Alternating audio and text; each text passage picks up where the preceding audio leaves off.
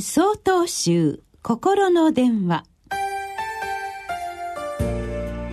今週は「忘れない」という生き方と題して宮城県高円寺奥野商店さんのお話です。新年度が始まりお寺の近くにある小学校でも新入生を迎えみんな仲良く元気いっぱいで過ごしています。私はその小学校でボランティアや PTA 役員としてことあるごとに足しげく通っています。少しの時間でも子供たちと触れ合えるのは楽しいものです。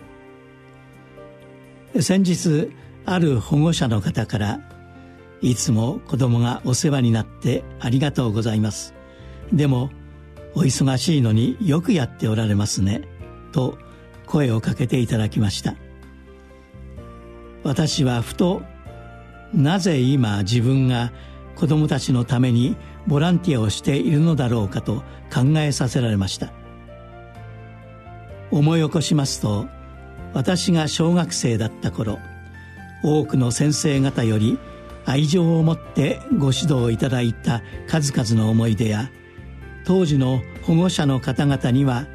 遊び用具を整えていただいたこと。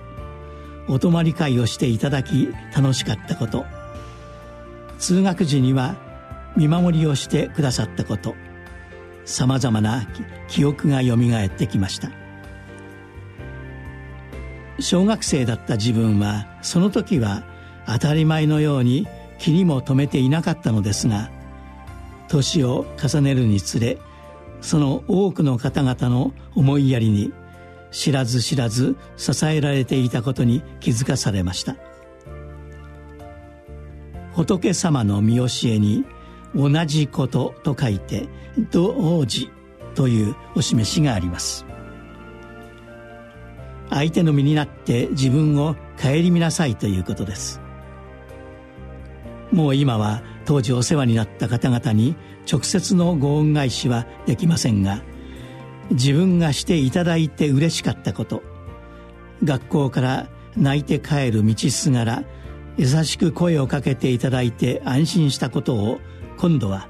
自分が今の子供たちにもしてあげたいと思っています。